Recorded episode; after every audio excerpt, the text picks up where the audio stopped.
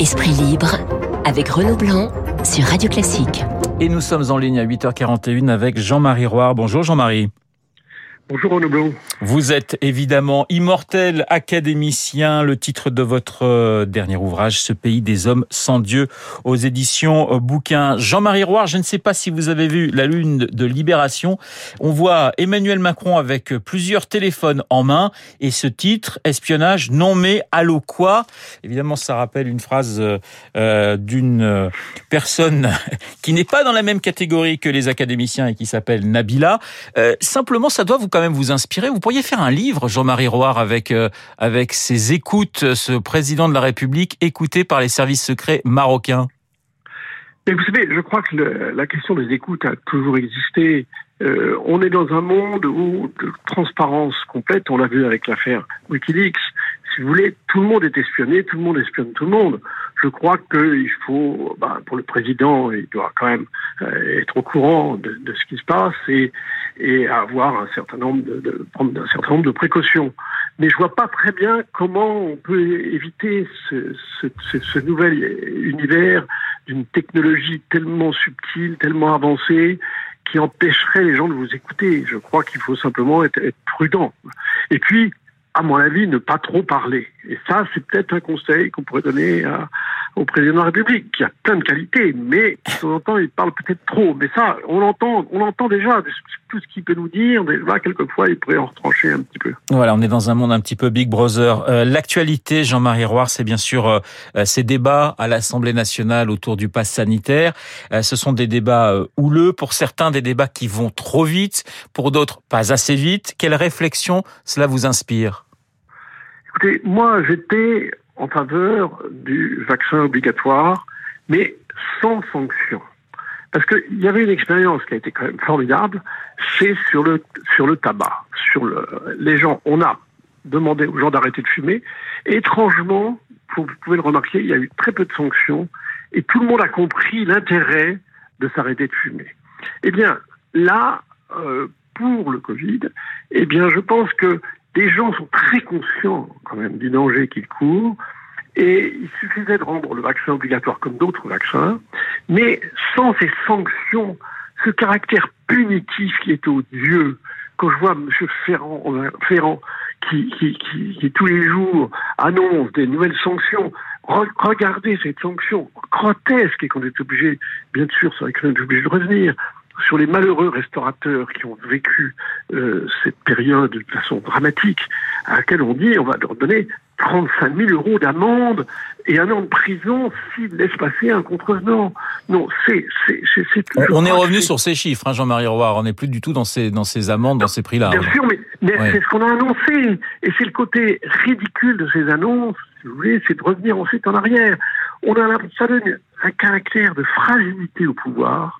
On a l'impression que ce qu'il dit, finalement, il va revenir immédiatement dessus parce qu'il dit des choses qui sont absurdes. Je crois qu'il faudrait, c'est pour ça que la parole devrait être quand même plus assurée. On devrait d'abord se rendre compte de ce qui est possible. Et là, c'est exactement ce qui, rappelez-vous, ce qui avait donné naissance aux Gilets jaunes, c'est ces 80 km heure, et qui était vraiment une décision technocratique. Il faut, vous savez, Pompidou avait dit quelque chose de formidable. Il avait dit, il ne faut pas emmerder les Français. Eh bien, je crois que c'est un enseignement que tous les gouvernements devraient observer. Il y a pour vous, je, je, je, je comprends que sur le, le, le, fond, vous êtes plutôt d'accord avec le gouvernement sur ce pass sanitaire, sur la vaccination obligatoire pour les soignants, mais si je vous entends bien, il y a un véritable problème de communication au sens premier du terme. Ben bien sûr, on voit bien, écoutez, vous voyez ce cafouillage avec... C'est ça qui est étonnant, c'est qu'on a à la tête de, de l'État un homme très intelligent, c'est vrai, on a rarement eu un homme aussi intelligent.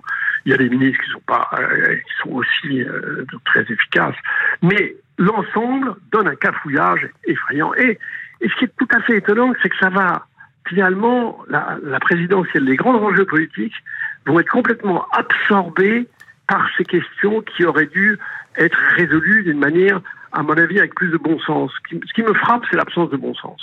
Alors justement, vous parliez de, la présidentielle dans, neuf mois, Jean-Marie Roire. Euh, la droite a, montré une jolie photo mardi, une belle photo de famille où l'on voyait Valérie Pécresse, Michel Barnier, Bruno Retailleau, Philippe Juvin ou encore Laurent Wauquiez côte à côte. On a parlé d'unité, on a parlé de loyauté, sauf qu'il manquait quand même un autre personnage important de la droite, c'est Xavier Bertrand. Qu'est-ce qui se joue en ce moment pour vous?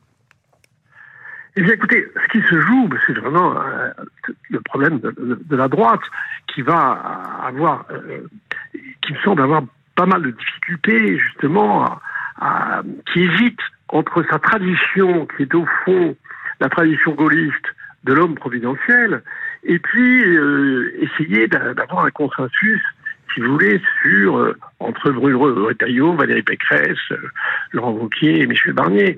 Et moi, il me semble que et Philippe Juvin, pardonnez-moi, j'ai oublié aussi Philippe, Juvin, qui, qui fait partie des, candidats. Euh, de la droite, c'était l'homme providentiel. C'était l'homme providentiel, et vous savez, c'est l'origine de la France, c'est l'origine de Clovis et des Mérovingiens. C'était. Ah, vous remontez loin, Jean-Marie Roire, quand même. Et, et, il me semble que de ce point de vue-là, moi, je crois que euh, Xavier Bertrand me paraît être plus dans cette tradition, de cette tradition gaulliste. Et, et qu'on peut regretter, c'est de voir qu'on est dans une époque qui est déjà très instable sur le plan, disons, avec le, problème sanitaire, et qu'en plus, sur le plan politique, vous vous rendez compte qu'on est à moins d'un an de la présidentielle et que la droite n'a toujours pas son candidat. Vraiment, je trouve que c'est, quant à la gauche, elle est vraiment dans une situation aussi critique. On, on a, en même temps, on manque d'une certaine espérance. On se dit, mais sur le plan politique, est-ce qu'il peut y avoir un changement? Eh bien, on a des doutes terribles et je trouve que ça crée encore un climat d'instabilité. Oui, mais on peut comprendre aussi que pour certaines personnes à droite, parler de Xavier Bertrand, qui a beaucoup de qualités certainement, d'homme providentiel, ça peut aussi, euh, ah, ça peut avoir du mal à passer. Ah bien sûr, non, non, mais vous savez, mais ce qu'il y a, c'est que il faut bien reconnaître que euh, des gens comme euh, Fillon, comme Sarkozy, qui d'une certaine façon s'imposaient à, leur époque. Vous avez bien vu qu'on a quand même euh, tout fait pour les pour les éliminer. Et c'est vrai que maintenant, vous avez tout à fait raison. C'est vrai que Xavier Bertrand ne, passe pas pour l'homme providentiel. Et d'ailleurs, euh, personne aujourd'hui euh, dans le paysage politique n'apparaît comme un homme providentiel. Néanmoins, je pense que ça fait partie de la tradition, si vous voulez, gaulliste. On, attendait que quelqu'un, si vous voulez, apparaisse. Et puis, moi, il me semble que la, véritable primaire, finalement, c'est le premier tour. Voilà, c'est tout. Je crois que c'est comme ça que la, droite arrivera à se définir, parce que regardez les dégâts euh, de la primaire. La primaire, c'est quand même des gens qui sont en concurrence, qui se tapent dessus, qui se critiquent. Donc ils arrivent déjà dans un mauvais état puisqu'ils ont été déjà laminés par leur propre camp avant de se présenter. Donc vous, vous, vous pensez quand même que ce match euh, Macron-Le Pen dont on parle déjà, déjà et encore et encore, euh, peut ne pas avoir lieu? Écoutez, ça c'est très, très, très, trop tôt pour le dire. Vraiment, on ne sait pas. On ne sait pas pour l'instant. On, on, est, on est un peu. Mais ça va dépendre beaucoup de la capacité de la droite à se, à se mobiliser derrière euh, un homme ou une femme. Oui, et puis ça, ça va ça va défendre des sondages et puis ça va défendre aussi du congrès du parti euh, des Républicains. Parce que s'ils si, décident subitement, s'ils veulent une primaire, mais s'ils n'en veulent plus, enfin, c'est eux qui vont décider. Alors, je, si je vous dis je suis serein, je suis déterminé, euh, à votre avis, qui a prononcé il y a quelques jours cette phrase?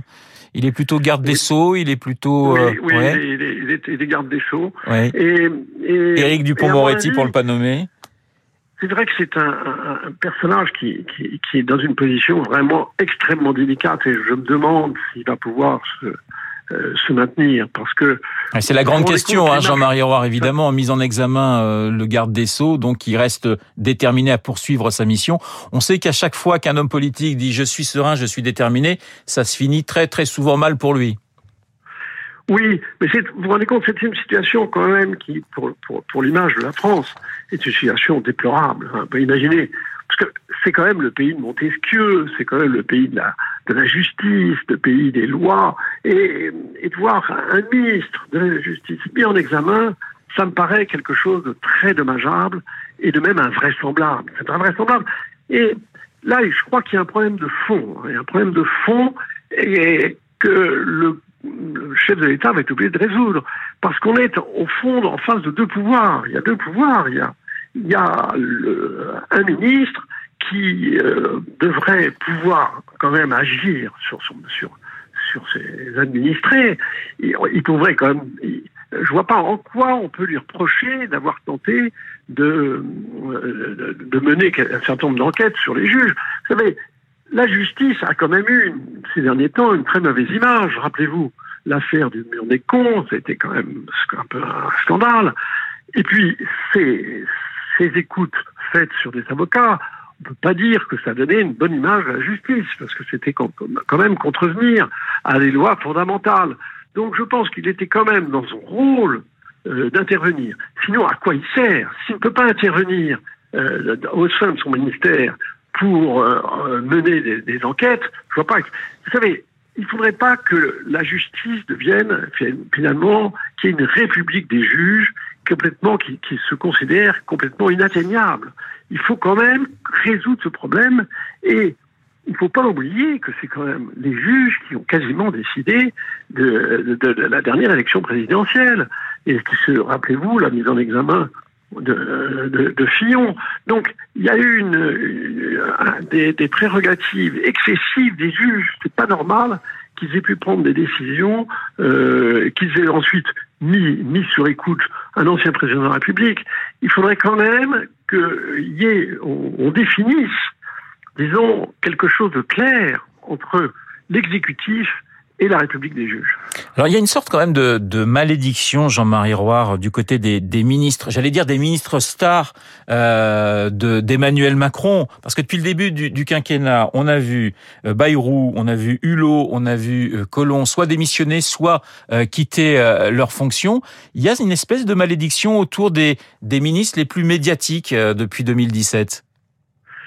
Oui, on est dans une situation qui est très très fragile. C'est très étrange. On a le sentiment que que rien ne tient, rien n'est très solide. Et ça, à mon avis, ça ça euh, ça pousse à, une grande inquiétude générale. Vous voyez, on a l'impression que que rien ne tient et et même rappelez-vous les attaques contre le président avec l'affaire Benalla. On a le sentiment que au fond, la France, qui a été le pays, certainement un des pays les plus difficiles à gouverner, étant donné toutes les tensions internes qui viennent de son histoire, eh bien, reste un pays vraiment très instable. Et, c'est étrange parce qu'il y a un pouvoir exceptionnel, extraordinaire du président de la République. Aucun chef d'État euh, dans le monde n'a autant de pouvoir. Si vous voulez, c'est extraordinaire de voir à quel point il, il, la Constitution lui donne tous les pouvoirs et en même temps, il y a une extraordinaire fragilité de la société civile. C'est ça qui est étonnant, elle est très friable et euh, on est entre cette, cette, cet excès de pouvoir du président de la République et une extraordinaire fragilité de la société française. Alors, Jean-Marie Roire, je voudrais refermer cette, euh, cette conversation avec vous, ces échanges avec euh, quelques, quelques livres que vous pourriez nous, nous, nous conseiller. Qu'est-ce que l'écrivain euh, que vous êtes, l'académicien que vous êtes, nous recommande pour cet été? Est-ce qu'il y a des classiques qu'il faut, qu'il faut relire l'été? Oh Ben oui, écoutez, moi je passe mon temps à relire des livres. J'ai d'ailleurs écrit un livre qui s'appelle Ces aimés qui enchantent la vie, dans lequel je donnais des conseils de lecture. Moi, j'adore donner des conseils de lecture, mais d'ailleurs, c'est des conseils que je me donne aussi à moi-même. Alors, il y a un livre que j'adore, que je trouve merveilleux, qui est moins connu, un livre de Romain Gary qui s'appelle Les cerfs-volants. Les cerfs-volants, c'est l'histoire de, d'une jeune polonaise, Lila, et d'un jeune homme, Ludo, pendant la dernière guerre, vous savez, cette période tellement effroyable de l'occupation des Allemands, des nazis. Et, et Gary, qui a été un grand résistant, eh bien, prend les choses d'une façon ludique. Il prend les choses, il essaie de dire que tous les Français, au fond, étaient résistants. C'est un livre de réconciliation, mais c'est un livre amusant, profond, léger, un livre de ce point de vue-là très français, qui à la fois vous fait rire et vous rend intelligent. Ça, vraiment, c'est un livre que je vous conseille, qui est vraiment un merveilleux livre. Et je vous conseille également, euh, enfin, à vos éditeurs et à vous. Euh, je prends des notes, hein, Jean-Marie Roy. Je une prends biographie de, de, de, Kessel, oui. qui est Mermoz.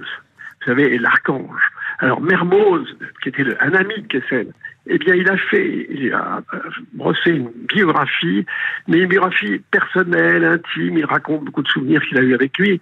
Et c'est un livre qui fait du bien, justement, justement dans cette époque un peu où le plafond est un peu bas, hein, faut le dire. Eh bien, ces hommes exceptionnels qui ont consacré leur vie à un idéal. Vraiment, c'est quelque chose qui, fait du bien. Et puis, c'est un, homme magnifique et qui est euh, en même temps euh, révélé par un, très grand écrivain.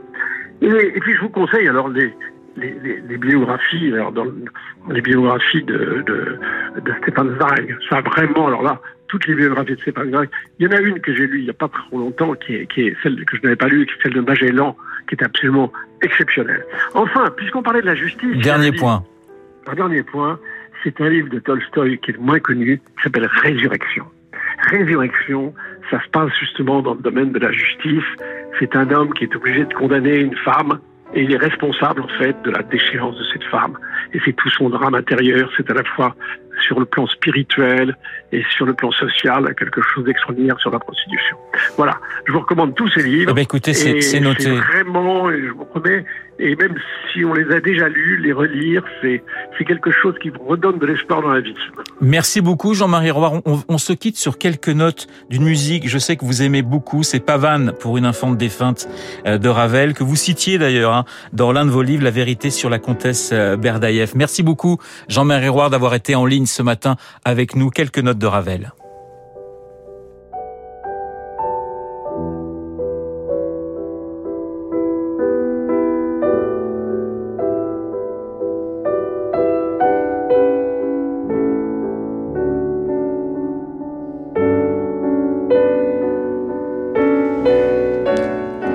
8h58 minutes sur Radio Classique. Dans un instant, l'essentiel de l'actualité avec Baptiste.